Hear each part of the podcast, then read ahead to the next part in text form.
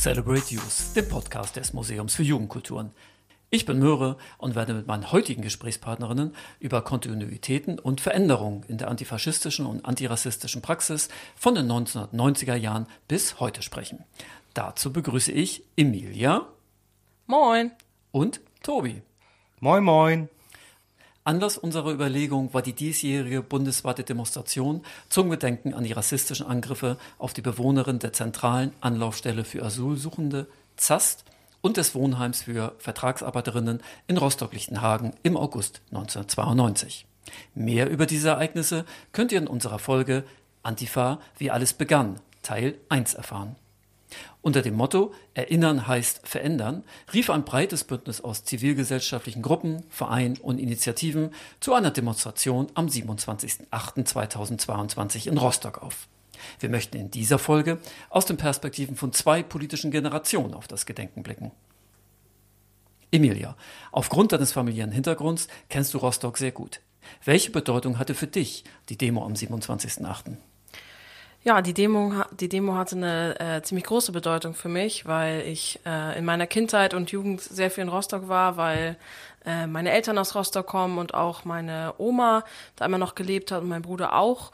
Und es war einfach was sehr Besonderes für mich ähm, in Lichtenhagen, dem Viertel, wo ich einfach so viel als Kind war, mit so vielen AntifaschistInnen zu sehen, weil ich das so nie erwartet hätte, sage ich mal, weil ähm, ich schon sagen muss, dass Lichtenhagen für mich immer eher äh, eine Gegend war, wo es doch mehr rechte Menschen in einer gewissen Weise gab und es einfach ähm, deswegen was sehr Besonderes für mich war. Woran machst du das fest, dass du Lichtenhagen eher so einordnest politisch? Ähm, ja, aufgrund von Erfahrung. Also man kann natürlich dazu sagen, dass ich als ähm, weiße Person natürlich nie da Rassismuserfahrung gemacht habe. Aber ähm, die paar Mal, wo ich da irgendwie unterwegs war in der Straßenbahn, dass dann jemand den Hitler groß macht oder sowas in die Richtung oder auch an Stickern, die man da teilweise sieht, ja, äh, ja. nur anhand nur anhand von sowas. Ja. Genau, weil ich das nicht so kenne. Im August 1992 warst du ja noch nicht geboren.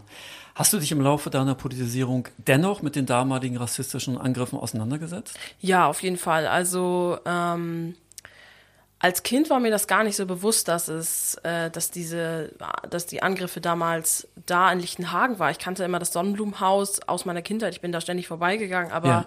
meine Eltern haben da nie so mit mir drüber gesprochen. Und ähm, aber im Laufe meiner Politisierung kommt man da ja nicht drumherum irgendwie. Und ähm, dadurch, dass ich natürlich auch eine Verbindung zu dem Ort habe, ähm, habe ich mich damit sehr viel beschäftigt. Also ich habe versucht, irgendwie halt Dokus zu gucken und gerade jetzt auch in der ähm, Demo-Woche habe ich äh, da noch mehr mich drüber informiert, weil ich, weil einfach dazu noch mehr rausgekommen ist. Also ich habe äh, Dokus geguckt, Podcasts gehört, Artikel gelesen und sowas. Also auf jeden Fall. Kannst du denn einschätzen zu der Zeit, in der du dich öfter in Rostock aufgehalten hast, war dieses Thema, wurde das von den Erwachsenen besprochen? Also du hast gerade deine Eltern erwähnt, dass die nicht mit dir darüber gesprochen haben. Wie, Hast du da sonst irgendwas aufgeschnappt so oder? Also ich hatte nie außerhalb meiner Familie so viel Kontakt zu anderen Leuten okay, okay. in Rostock und meine Eltern haben da nicht so viel drüber geredet, einfach weil naja, sie sich eher so ein bisschen als unpolitisch bezeichnen. Und ich hatte meine Eltern da einmal drauf angesprochen und da hat meine Mutter nur zu mir gesagt, naja, sie hatte gar keine Zeit, sich damit so auseinanderzusetzen, weil sie, also es war halt direkt nach, naja, nicht direkt nach der Wende, aber mein Vater hatte halt so ein bisschen Arbeitsprobleme und sie hatten gerade zwei Kinder zu Hause, die ein Jahr und drei Jahre alt waren. Das hatte sie mir damals nur erzählt und dass sie damit gar nicht mehr so, ja, mehr Verbindung mit hat, so in etwa. Und von anderen Erwachsenen weiß ich es einfach nicht in Rostock. Ja, ja. Tobi, wie wichtig ist für dich Erinnerungsarbeit? Ja, Erinnerungsarbeit ist extrem wichtig, weil man aus Dingen, die in der Vergangenheit passiert sind, ja auch immer was äh, in die heutige Zeit ziehen kann und ähm, ja, so auch dann prophylaktisch vielleicht Sachen entgegenwirken kann. Ähm, und aus Fehlern der Vergangenheit lernen kann. Und aber auch einfach, weil man sich, glaube ich, wenn man, man wird sich nie hundertprozentig ähm, hineinversetzen können in, in das Leid, was, was manche Leute in der Zeit erfahren haben, aber um wenigstens den Versuch zu begehen, das irgendwie da ein Gefühl für zu kriegen, wie schlimm es jetzt gerade beim Beispiel Lichtenhagen damals für die, für die äh, Überlebenden gewesen sein muss, zum Beispiel. Bist du durch andere Menschen an solche Themen herangeführt worden oder musstest du dir sowas selbst erarbeiten?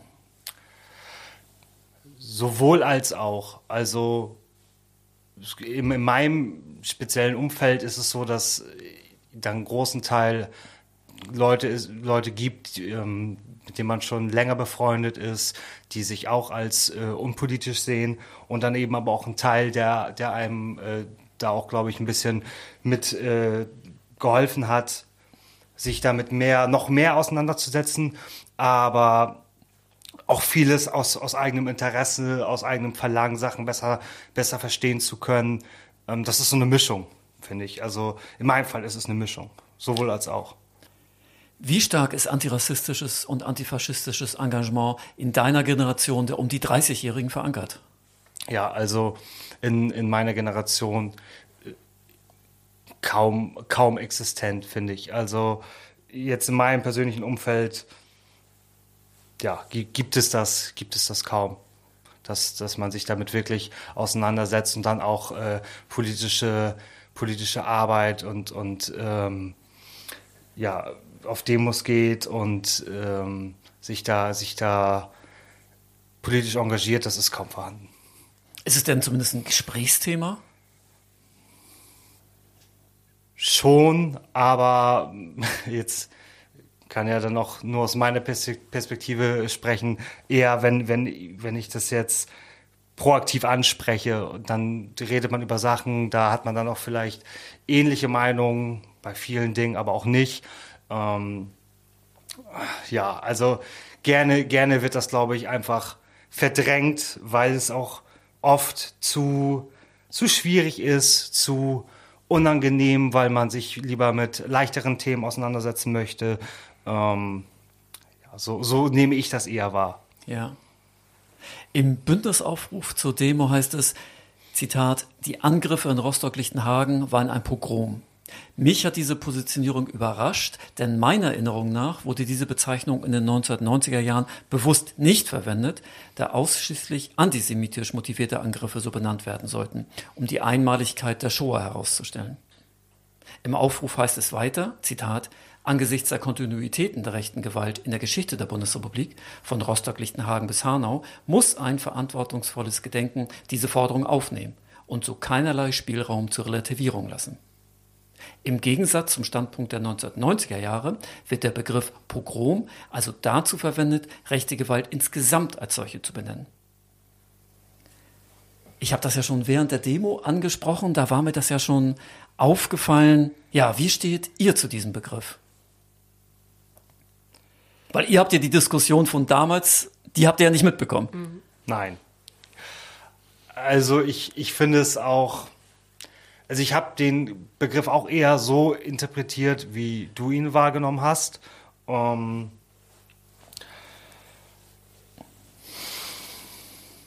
und ich finde auch, dass das, also die, die äh, Gräueltaten, die antisemitischen Gräueltaten, Nationalsozialismus sind so, haben so eine, eine im negativen Sinne einzigartige Stellung, dass es halt ähm, schwierig ist, ähm, da den Begriff Pogrom auch so allgemein, diesen speziellen Begriff allgemein gültig zu machen. Ich finde, finde das, ich habe da jetzt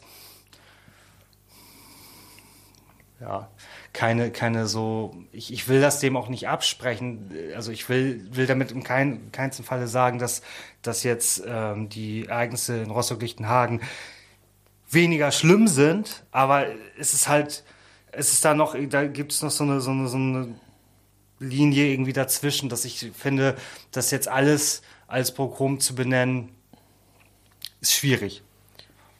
Also ich würde da Tobi zustimmen in gewissem Maße, ähm, beziehungsweise ich würde einen Schritt zurückgehen noch und selber sagen, mir steht das gar nicht zu, das zu beurteilen, beziehungsweise einfach zu sagen, mhm. mhm. ich weiß es nicht, wie ich dazu stehe ähm, und wir eigentlich immer den sagen, was die Betroffenen dazu sagen. Also was ähm, Menschen sagen, die von antisemitischen Vorfällen betroffen ja. sind. Ähm, genau, von irgendwelchen jüdischen Organisationen. Ähm, genau, auf der anderen Seite natürlich auch, wie die Leute, die von dem, äh, von den Vorfällen in Lichtenhagen betroffen waren, ähm, das einschätzen. Das würde ich einfach sagen. Das steht mir in dem Sinne gar nicht zu, das zu beurteilen. Ja, da wäre meine Frage vielleicht an den Gesprächsleiter, ob, äh, ob äh, du denn weißt, ob es dazu Äußerungen gab, ob du das vielleicht nachrecherchiert hast, äh, wie sich dann Menschen, die von Antisemitismus betroffen sind, äh, dazu äußern. Nee, dazu habe ich auch keine Information. Hm, ich kann den Gedanken, der dahinter steht, den kann ich, so habe ich dich auch verstanden, den kann ich durchaus nachvollziehen, um nochmal herauszustellen, was da wirklich in Rostock-Lichtenhagen passiert ist. Aber trotzdem, ich würde diesen Begriff nicht verwenden, weil du hast es ja auch schon beschrieben. Die Ereignisse im Nationalsozialismus, das ist nochmal was ganz, ganz, ganz, ganz anderes. Das ist mit nichts zu vergleichen, was jemals passiert ist. Ja. ja, deswegen war mir das sofort auf der Demo auch schon oder bei den Aufrufen vorher schon aufgefallen. Was hat sich da verändert jetzt? Warum wird dieser warum wird dieser Begriff genutzt? Darum ist der Hinweis äh, von Emilia auch nochmal wichtig, nochmal noch mal in Erfahrung zu bringen, ja, wie die Betroffenen von antisemitischer Gewalt dazu stehen. Ja. ja. Das Letztendlich ist das das wichtigste Kriterium. Genau, genau, ja. das ist ja. total wichtig. Diese, also ich kann mir das dann so erklären, dass da der, dass das ein Versuch ist, einen allgemeingültigen Begriff zu, zu kreieren, der dann wie du es ja auch gesagt hast, der dann ähm, für mehrere, also der dann für Gräueltaten äh, von rechts allgemein verwendet werden kann. So, das wäre jetzt meine Erklärung, warum das so gemacht wird, aber ja. Darüber steht halt die Frage, wie äußern sich die Betroffenen dazu. Ja. Genau, und mir ist jetzt gerade dazu eingefallen, vielleicht auch, weil ja ähm, der Begriff auf jeden Fall ja bekannt ist als ein Begriff, der halt ähm, aus dem Nationalsozialismus oder halt aus den antisemitischen Vorfällen im äh, Nationalsozialismus verwendet wird. Ähm, beziehungsweise halt, wie schrecklich des, der Vorfall war, um ähm, vielleicht auch Leuten, die sich nicht damit so viel beschäftigt haben, zu zeigen, das war ein sehr schlimmer Vorfall, weil es ist ja, ja, schon so, dass, glaube ich, in der breiten Masse für Leute, die das nur hören, okay, es gab, äh, also jetzt mal extrem gesagt, keine Todesopfer, ähm, so kann es theoretisch. In Rostock-Lichtenhagen Richtig, in Lichtenhagen ja. meine ich jetzt. Ja. Ähm, das kann theoretisch dann so abgetan werden. Verstehst du, was ich meine? Ja. Also nur vielleicht als Erklärung, dass das vielleicht dann schneller alarmierend wirkt oder so. Also das eine, mehr, mehr Gewichtung zu geben oder so. Ja, ja, ja, das, das, das, das denke ich das, auch. Das ist ja, das ist ja auch keine, das ist ja auch keine Maßeinheit. Also das ja, ein, ein, ein Verbrechen kann schlimm und ähm, menschenverachtend sein, ohne dass da Todesopfer zu beklagen sind. Das, ja. Genau, das, das auf jeden Fall, das ist nicht das, ja, nicht das, was ich meinte, genau. Ja, für uns jetzt, für unser Gespräch ist ja gerade interessant, was sich verändert hat. Ne? Begriffe können sich im Laufe der Jahre verändern. Mhm. Es sind 30 Jahre vergangen. Und die Frage ist halt, die, die wir, die wir ja gerade diskutieren, und wo wir jetzt so ein paar Ideen zu haben, warum hat sich dieser, warum hat sich dieser Begriff verändert? Und ich, ich, ich finde, da sind, sind, glaube ich, ein paar ganz gute Gedanken gerade gefallen. Ähm, ja, die, auch genau, der Gedanke, dadurch mehr, noch mehr zu alarmieren, macht sicherlich auch Sinn, aber ja. Aber dann wäre die, meine nächste Frage, muss denn heutzutage mehr alarmiert genau. werden als vor 30 Jahren? Offensichtlich. Es ist ja gerade jetzt aktuell äh, ist es ja immer mehr so, dass ich, dass man das Gefühl haben muss, dass es sich wieder mehr radikalisiert wird äh, am, am rechten Rand, der rechte Rand mehr gesellschafts-, immer mehr gesellschaftsfähig wird. So aktuelle Ereignisse in Italien ähm, zeigen das zum Beispiel und auch in vielen anderen Ländern, ähm, dass es offensichtlich so ist, dass man noch mehr darauf hinweisen muss und sensibilisieren muss. Wir haben ja schon oft darüber geredet, dass ich die 1990er Jahre gewalttätiger erlebt habe als die aktuelle Zeit, was die Gewalt auf der Straße von Nazis betrifft. Der Unterschied zu heute ist, damals waren die Faschisten und Rassisten nicht in den Parlamenten, heute sind sie in den Parlamenten. Also es hat sich auf jeden Fall was verändert. gesellschaftsfähiger geworden. Es aber ja, aber, die, aber da, und darum ist es so interessant, darüber, darüber zu reden, was, was ist gefährlicher. Ne? Ja. Kann man sogar, glaube ich, Kann gar, gar nicht ich glaub, ich sagen. glaube, ne? ich glaube, Ja, ja. also nur, nur Versuch, so in meinem Kopf ist das eine, ist die Szene in den 90er Jahren vielleicht plakativer Ja. und, und auch noch mehr eine negative Jugendkultur gewesen.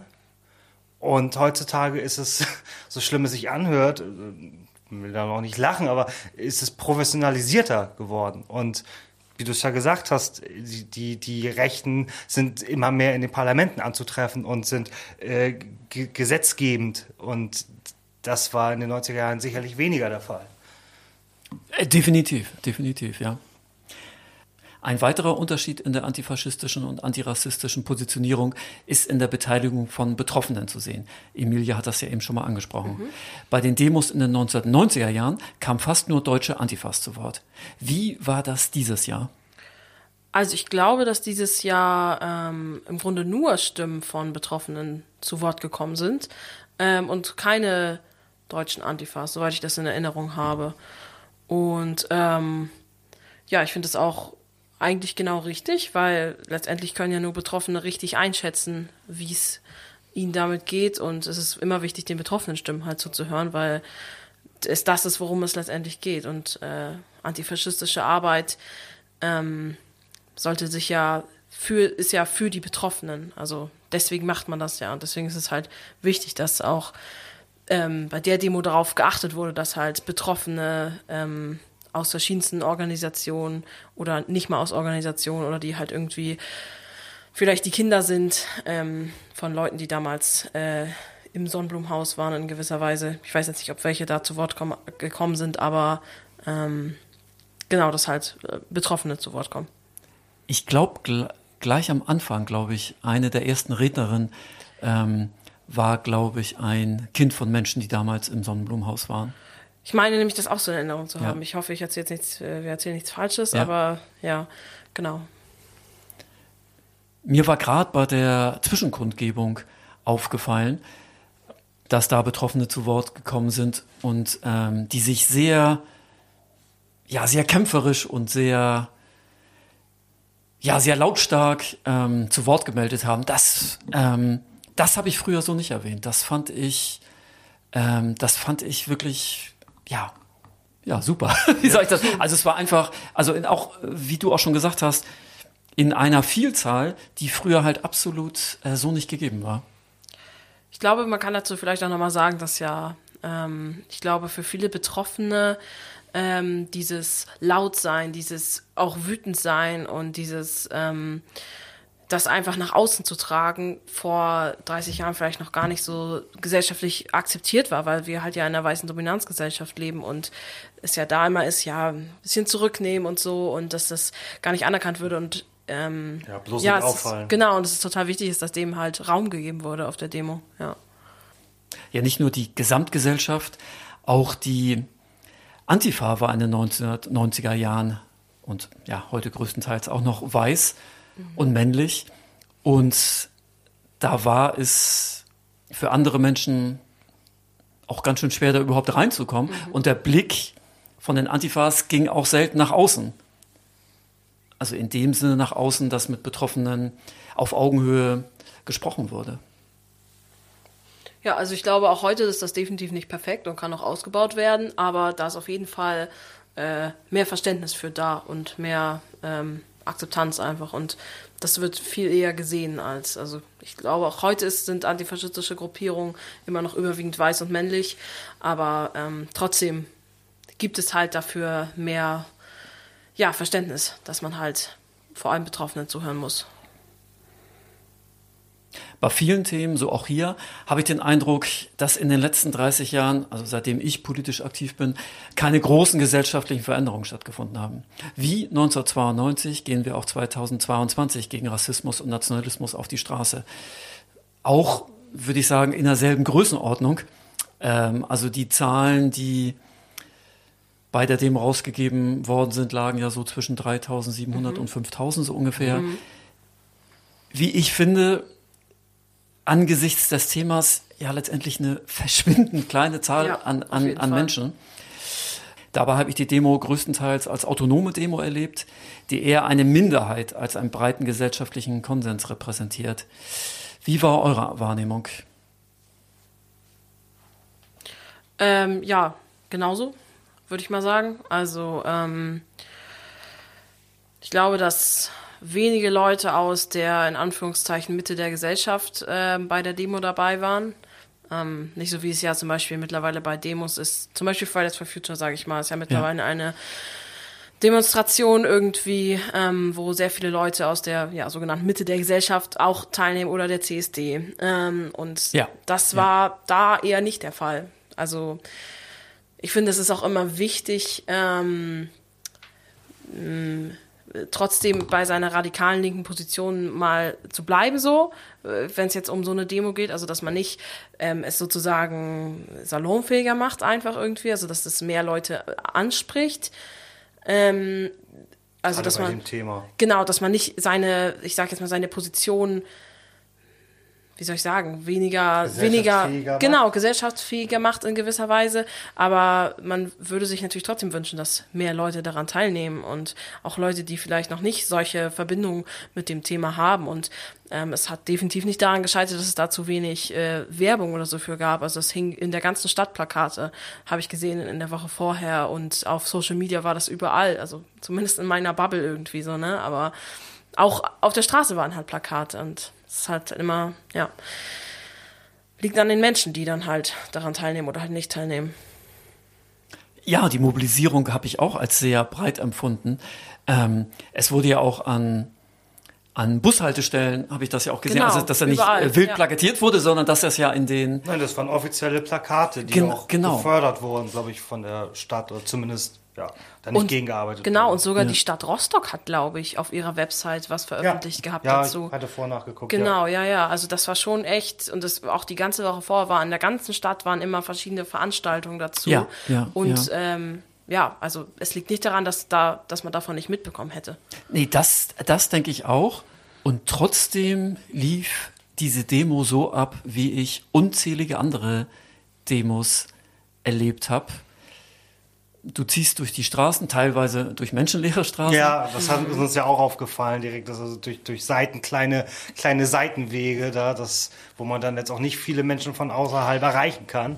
Genau, das ist aber ja auch Lichtenhagen. Also das ist ja, ja äh, das ja, ist ja, ja, was das. Ich erinnere mich nur daran, dass Möhre und ich direkt drüber gesprochen hatten, ähm, dass so die Frage, du hattest ja die Möglichkeit aufgeworfen, man hätte es vielleicht mehr ins Zentrum verlagern sollen.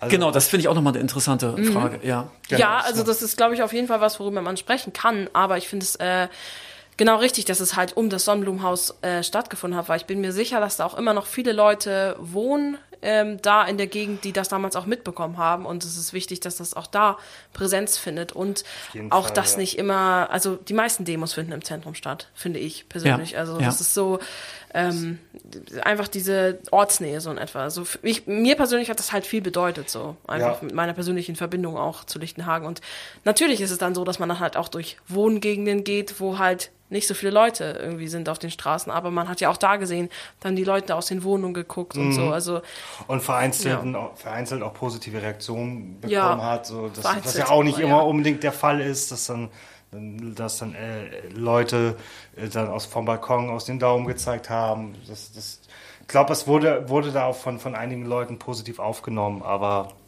ja, die, die, also es ist nicht so, dass man damit damit dann irgendwie Leute erreicht hat, die jetzt mit dem Thema noch gar nichts zu tun hatten. Aber das ist vielleicht da auch gar nicht so, in dem Fall gar nicht so, so wichtig, sondern da ging es ja um eine ganz spezielle, um ein, um ein negatives Jubiläum und eine spezielle, äh, einem speziellen Ereignis. Ich stimme da Emilia zu. Ich finde auch den Ort richtig gewählt. Ähm, ja, aber es hat sich für mich trotzdem so angefühlt, ähm, dass recht viele Leute von außerhalb an diesen Ort kommen, mhm. da einmal langmarschieren, mhm. wie ich das schon oft äh, erlebt habe, dann wieder nach Hause fahren.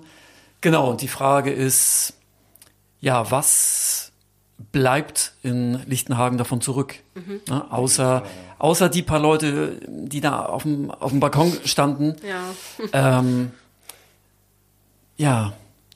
Hast, hast du da eine Idee? Du kennst Rostock ja mhm. gut. Also ähm, ich finde es auch schlimm, sage ich mal, wie wenig ähm, davon zurückbleibt. Ich habe zum Beispiel im Vorfeld vorher auch äh, einen anderen Podcast gehört, worüber da, wo darüber gesprochen wurde, dass es ja gar kein Denkmal in dem Sinne gibt von den Zum Vorfeldern. Ja, also es gibt ja. eins, aber das ist winzig und es ja. wird auch immer wieder versteckt. beschmiert, versteckt. Ja. Sowas halt. Also dass halt auch die Stadt in gewisser Weise in Verantwortung, dass da halt mehr Aufklärungsarbeit einfach betrieben wird und ähm, ich weiß auch, dass viele äh, LichtenhagenerInnen einfach ja, nicht mehr, das nicht mehr hören wollen, so, weil sie mhm. immer das Gefühl haben, sie werden nur darauf ähm, reduziert, aber trotzdem findet keine Aufarbeitung statt, einfach. Also es ist so, ähm, ja, ist es gibt definitiv, also jetzt, wenn du nochmal über das Zentrum sprichst, in der Torvorstadt zum Beispiel, wo auch viele ähm, ja, jüngere Leute einfach wohnen und viele Leute, die auch einfach nicht schon ihr ganzes Leben lang irgendwie in Rostock wohnen. Viele linke Organisationen, definitiv. Also das ist so und ähm, die machen auch viel Arbeit. Aber gerade da in den ähm, ja eher Randvierteln von Rostock, wo auch ähm, viele Menschen leben, die vielleicht nicht so ein hohes Einkommen haben, ähm, glaube ich, wird das oft werden erstmal die Menschen oft vergessen, aber auch die Aufklärungsarbeit vergessen. Und dadurch, dass die Menschen, glaube ich, auch das Gefühl haben, dass sie vergessen werden, ähm, haben sie vielleicht, äh, also fehlt der Raum vielleicht? Also ähm, ich meine damit, dass sie, ach, ich muss noch mal ansetzen. Was habe ich gesagt? Einfach wieder Vorstellung. Ach. Das war doch gut, ich weiß gar nicht. Ja, ich weiß nicht, ich habe mich verhaspelt. Warum? Nö, wo hast du dich denn verhaspelt? Hilft es, wenn ich nochmal eine Zwischenfrage stelle? Ja, kannst du das irgendwie so schneiden, dass ich. Äh Ach, ich finde das, finde das, finde das gerade gut so. Ich meine, ja, man, man, Nein, man, ich wollte da nicht, ich wollte nicht, also mein Problem war gerade, dass ich das Gefühl hatte, ich relativiere das, dass sich die Menschen damit nicht auseinandersetzen. In die Richtung wollte ich, glaube ich, fragen. Ähm, und zwar von.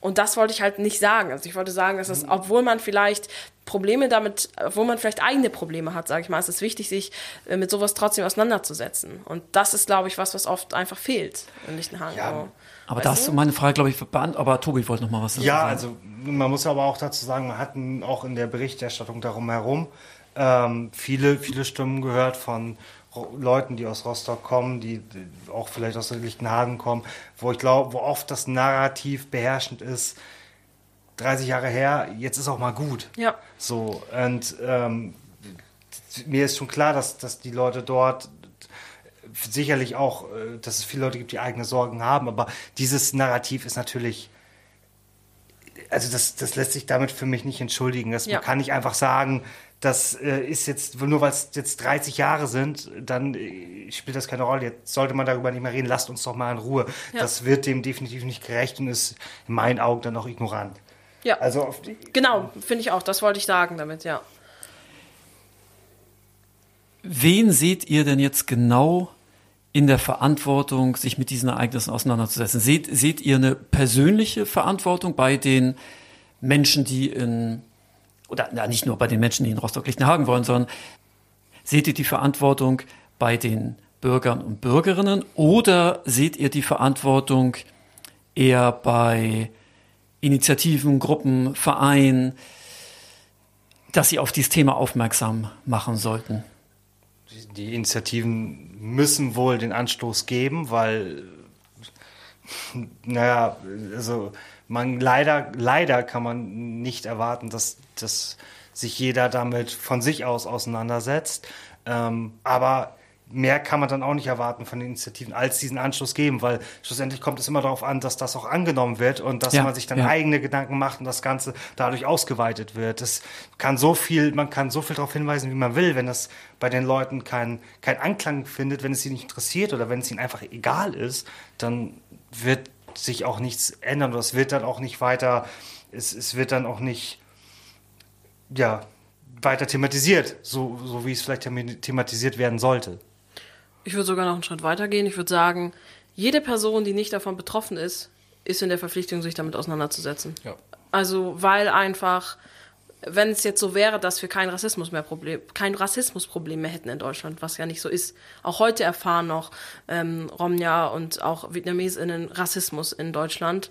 Und ähm, solange sich das nicht geändert hat, äh, solange das nicht mehr so ist, ist jede Person, die äh, weiß ist, jede Person, die einen deutschen Pass hat, die in Deutschland geboren ist in gewisser Weise, ähm, dazu verpflichtet, sich einfach mit sowas auseinanderzusetzen. Und gerade dann, wenn man sowas vielleicht mit, also was heißt, äh, also mitbekommen hat damals und auch in der Ortsnähe ist, ist man als äh, Bürgerin definitiv ähm, in meinen Ort, äh, Augen in der Verantwortung, und in der Verpflichtung, sich damit auseinanderzusetzen. Einfach um dafür zu sorgen, dass sowas nie wieder passiert. Durch Aufklärungsarbeit, die man dann selber macht, indem man mit äh, Freundinnen, mit Verwandten darüber spricht und sowas alles. Und Initiativen und ähm, Vereine können dafür nun, äh, Anstoß geben, machen sehr, sehr wichtige Arbeit. Ähm, aber das Umdenken muss letztendlich in den Köpfen von jeder äh, einzelnen, jedem einzelnen Bürger, jeder einzelnen Bürgerin passieren. Daran möchte ich mit meiner nächsten Frage nochmal anschließen. In den 1990er Jahren lag der Fokus antifaschistischer Politik aufgrund der gewalttätigen Bedrohung durch Nazis auf militanter Gegenwehr und einer Frontstellung zur Gesellschaft und zum politischen System. Es gelang nicht, konsequenten Antifaschismus in der Gesellschaft zu etablieren. Also ähnlich wie heute. ja. Aber wie könnte das heutzutage denn gelingen? Also das Auftreten, wenn wir jetzt bei Demos bleiben in den 1990er Jahren, war ja nicht darauf ausgelegt, mit den Menschen, die an der Straße standen oder die auf dem Balkon standen, in Kontakt zu treten. Es war eher so die Haltung, wir sind eine kleine radikale Minderheit. Wir zeigen, wofür wir stehen und wir zeigen auch, dass wir euch alle eigentlich scheiße finden. Wie können wir es heute anders machen? Ja, gute Frage auf jeden Fall. Also, wenn, wenn, das, wenn, wenn man das wüsste, dann würde man's machen. hätte man ja nicht mehr das Problem, so in etwa. Mhm. Aber ich glaube, dass schon viel damit getan ist, ähm, dass es ja nicht nur diese Demo gibt. Demos, solche Demos, die autonom sind in gewisser Weise und nach außen hin auch eine gewisse Radikalität ausstrahlen, ähm, sind ja nicht was, was immer unbedingt die breite Masse ansprechen soll, erstmal. Aber es ist ja so, dass es nicht nur diese Demo gab äh, in der ganzen Zeit. Ähm, es war ja eine ganze Gedenkwoche, sage genau, ich jetzt mal. Es gab also es gab Veranstaltungen genau, es gab Rostock. Genau, wie ich auch schon meinte, es gab ja, es gab ja, ja, Vorträge, es gab Veranstaltungen, es gab Betroffene, die Wort, zu Wort gekommen sind. Man hat äh, die Möglichkeit, also, und es wurde dafür auch in meinen Augen viel Werbung gemacht. Ja, also, genau. genau, also dass man halt einfach es nach außen trägt. Und was man persönlich natürlich machen kann, ist halt irgendwie, ja, mit äh, Verwandten, mit FreundInnen darüber sprechen. Also, ja, das ist das, glaube ich, was man persönlich so machen kann. Und ja, um es an die breite Masse heranzutragen, irgendwie, ja, durch, in Anführungszeichen, Werbung. Ne? ja, was anderes kann ich dazu nicht sagen. Also es ist ja, schwierig auf jeden Fall. Es ist ja vielleicht auch eine Frage der Ansprache. Also wie trete ich, mhm. also sowohl auf Demos als auch äh, im persönlichen Kontakt, ja, wie trete ich den Menschen gegenüber, die ich erreichen will? Ne? Das finde ich halt auch sehr schwierig. Ja, gibt es ja auch keine Anleitung für. Sehr, sehr individuell immer. Ja, ich glaube, Aufklärungsarbeit jeglicher Art und, und Demonstration und ähm, antifaschistische Arbeit, da ist, glaube ich, da ist es nie falsch, was zu machen. Und, und also man, wenn man etwas macht, dann, dann ist das erstmal gut. Egal was man macht. Nur die Frage, ich glaube, du zielst darauf ab, wie man das vielleicht gesellschaftsfähiger machen kann oder mehr, mehr in die Gesellschaft auch tragen kann. Oder äh, im Vergleich zu früher, wo das ja bewusst auch nicht gemacht wurde, äh, wie, wie, man das, wie man das heute macht. Ja, wie kann man, das hat Emilia, glaube ich, vorhin auch schon gesagt, wie kann man eine, oder wie kann man im Gespräch mit anderen Menschen versuchen, diese Menschen zu erreichen, aber die eigene konsequente Haltung dabei nicht zu verlieren. Ich glaube, das ist nach wie vor, glaube ich, sehr, sehr schwierig. Ja, ist es. Mm. Also es kommt immer auf den Gegenüber drauf an, würde ich sagen. Erstmal erklären und ähm, so bei, bei, bei schwierigen Themen auch immer, glaube ich, auf die darauf verweisen, was Betroffene sagen. Es gibt ja verschiedene Themen, ähm, wo das, wo das ähm, verwendet werden muss, weil, weil das sonst vielleicht für Leute nicht greifbar ist. Jetzt als, oh Gott, ich will da eigentlich gar nicht drüber reden, aber als bestes Beispiel jetzt den in Anführungsstrichen ähm, ja, mediengemachten ähm, von einem bestimmten Medium, hauptsächlich aus dem Hause Springer, den Winnetou-Skandal, sag ich mal, äh, das ist etwas, was für Leute schwierig greifbar ist, glaube ich, warum auch immer. Und dann muss man, glaube ich, da immer auf die darauf ähm, verweisen, was dann die Betroffenen, ähm, in, in, dem Fall äh, Leute ähm, indigener Abstammung, ähm, was die dazu sagen, um das den Leuten irgendwie nahe zu bringen. Das kann man, glaube ich, immer machen. Ob es fruchtet, ja, kommt immer drauf an. Bedeutet eine antirassistische Positionierung für Menschen auch immer, dass sie einen Teil ihrer Privilegien aufgeben müssen ja. und dass es deswegen schwierig ist, sich antirassistisch zu positionieren? Ich glaube schon. Ähm, jein, glaube ich. Also ich glaube, ähm, Privilegien aufgeben muss man eventuell gar nicht. Aber man ja, muss äh, Privilegien anerkennen. Also man muss erkennen, dass man Privilegien hat. Ja. Ähm, ja.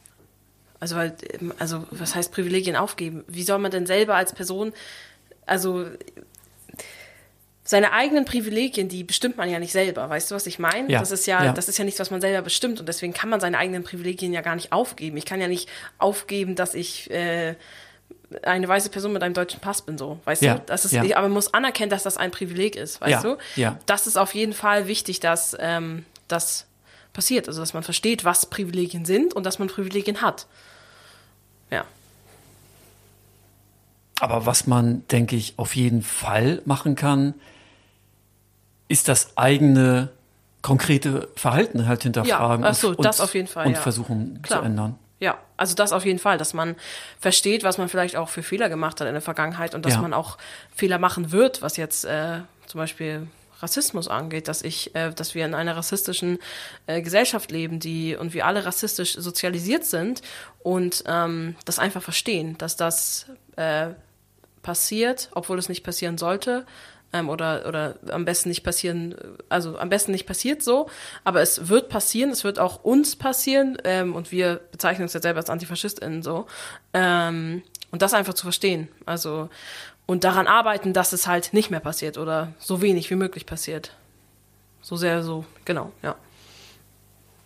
Wenn ich jetzt nochmal auf das Kernthema unseres Gesprächs schaue, die Veränderungen in der antifaschistischen, antirassistischen Praxis in den letzten 30 Jahren, dann würde ich sagen, dass sich innerhalb der politisch aktiven Szene der Umgang mit den Betroffenen verändert hat, dass die Betroffenen mehr in den Mittelpunkt gerückt worden sind. Mhm. Aber gesellschaftlich? Würde ich jetzt gerne was zu sagen, aber ich habe auch nicht das Gefühl, dass sich gesellschaftlich so viel verändert hat. Also ich finde, es gibt schon ähm, in der Gesellschaft mehr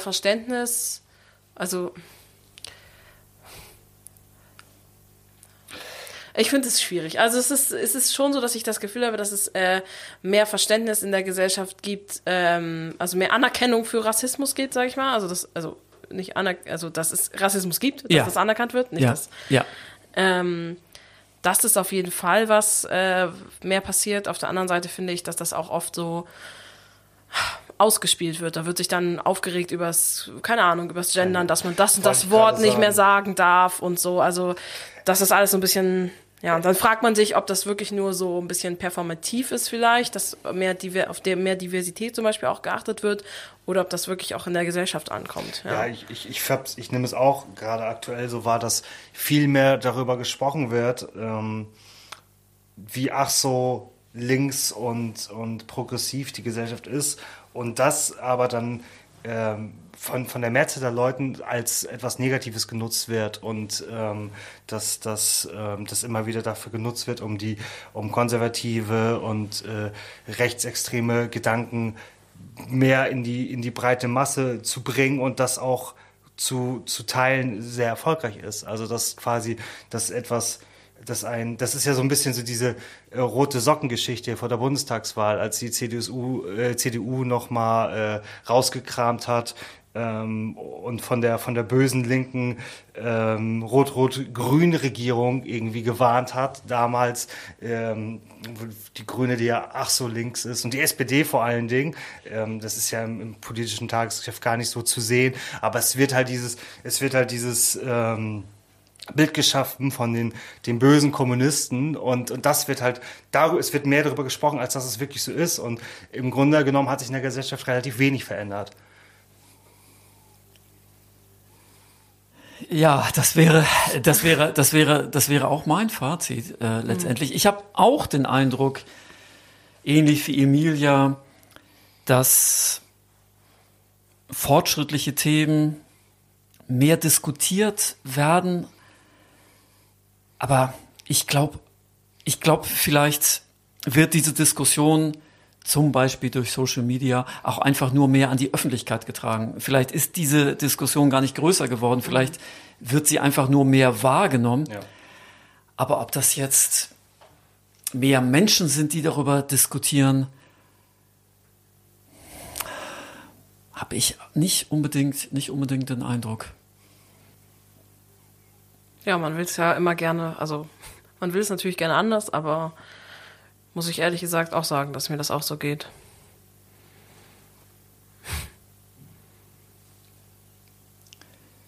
Ja, aber irgendwie müssen wir die Folge jetzt ja mit einem positiven Ausblick Ja, also beschließen. würde ich zumindest, würde ich zumindest gerne. Ich würde sagen, also mich persönlich hat es sehr, sehr gefreut, dass so viele AntifaschistInnen nach Rostock, Lichtenhagen gereist sind. Ähm, dass es da so eine, ja, einfach viele Leute durch den Stadtteil gegangen sind, der ähm, vor 30 Jahren so schlimme, wo so schlimme Sachen passiert sind. Ähm, der Stadtteil auch einfach ist, den ich in meiner Kindheit und Jugend viel kennengelernt habe und den nochmal von der anderen Seite zu beobachten und jede einzelne Person ist natürlich wichtig, die sich Ja. mobilisiert dagegen. Ja, Vielleicht könnte ja. man das einfach sagen. Dass das natürlich für einen kleinen Rostock-Lichtenhagen-Stadtteil ist das trotzdem was Besonderes, in Anführungszeichen, dass da mehrere tausend Leute über die, in die, durch die Straßen marschieren. Ne? Definitiv, Ja. ja. ja. Ja. Jeder Mensch, der sich engagiert, ähm, der sich, der sich ähm, politisch beteiligt, ähm, der, der macht das Richtige und ähm, kein, keine, kein Antifaschismus und keine äh, Aufklärungsarbeit kann in irgendeiner Form falsch oder zu viel oder unnötig sein. Das, das, falls das teilweise so rübergekommen ist, das ist definitiv nicht so. Und ja, Sh- Shoutouts an alle Leute, die das auch so sehen und die das machen und so denken. Ja, Emilia, Tobi, vielen Dank. Sehr gerne. Vielen Dank. Danke, Möhre. Wenn ihr uns zustimmen wollt, wenn ihr Widerspruch habt, dann meldet euch unter celebrateuse@jugendkulturmuseum.de. Weitere Informationen über das Museum und die Themen von Celebrate Youth findet ihr auf unserer Seite jugendkulturmuseum.de. Werdet Teil des Podcasts, bringt Themen ein, stellt uns Fragen. Wir freuen uns auf alles, was kommt und vor allem auch auf die nächste Folge.